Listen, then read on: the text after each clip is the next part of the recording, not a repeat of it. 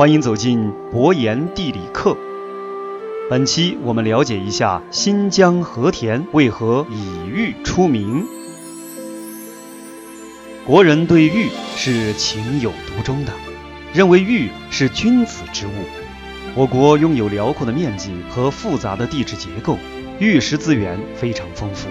仅在《山海经》中记载的产玉地就有两百多个。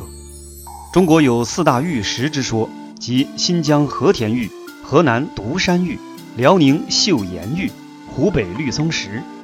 顾名思义，和田玉自然分布在新疆和田一带。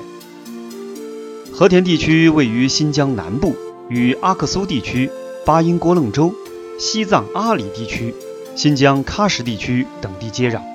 面积约为二十四点七万平方公里。和田地区的地形非常特殊，北面大部分地区是塔克拉玛干沙漠，南部则是雄伟的昆仑山脉。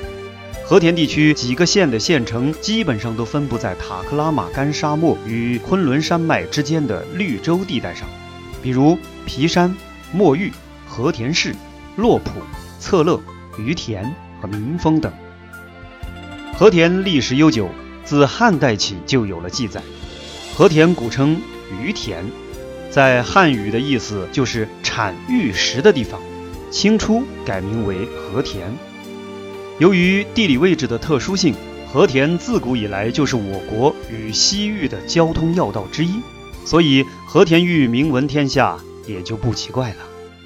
和田玉质地非常优良，众所周知，玉石的质地好坏主要体现在形状。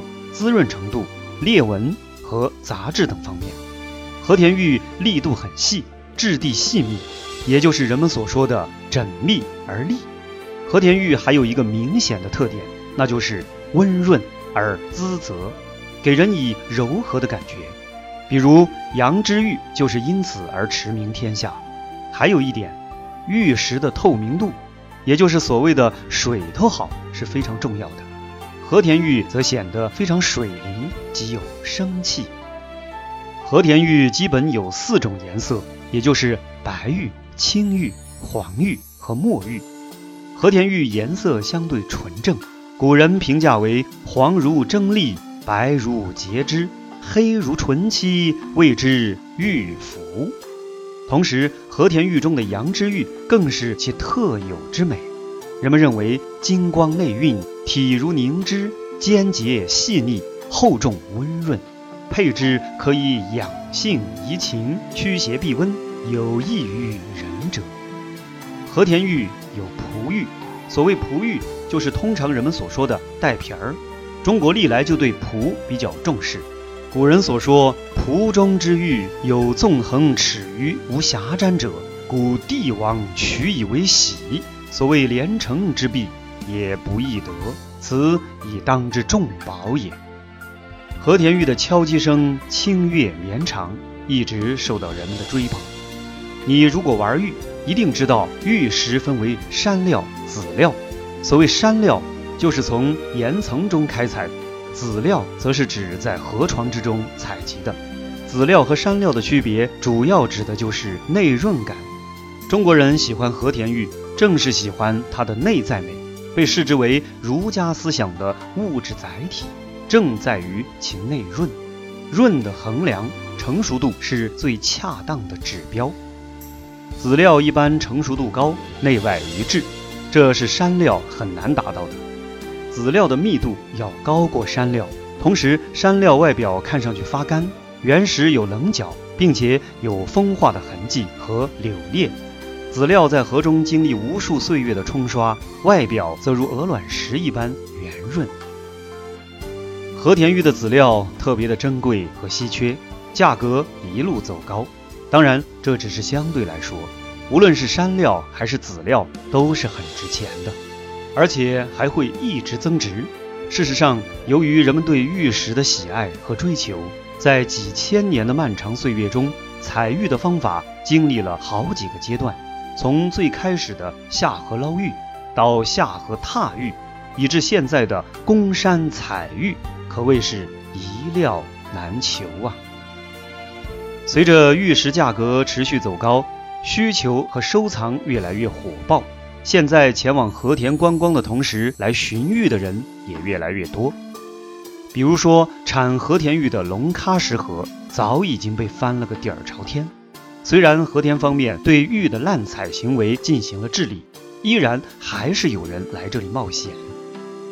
和田周边的地层早已被人掘地三尺，翻来覆去，已经没有什么新鲜玩意儿了。籽料越来越少，山料的身价也提上来了。不过，如果你决定上山采玉，一定要做好一切准备。昆仑山深处，海拔约五千米的阿勒玛斯玉矿区，这些年来唯一的交通工具就是毛驴儿。但是毛驴只能上到大约海拔四千米，再高它就上不去了。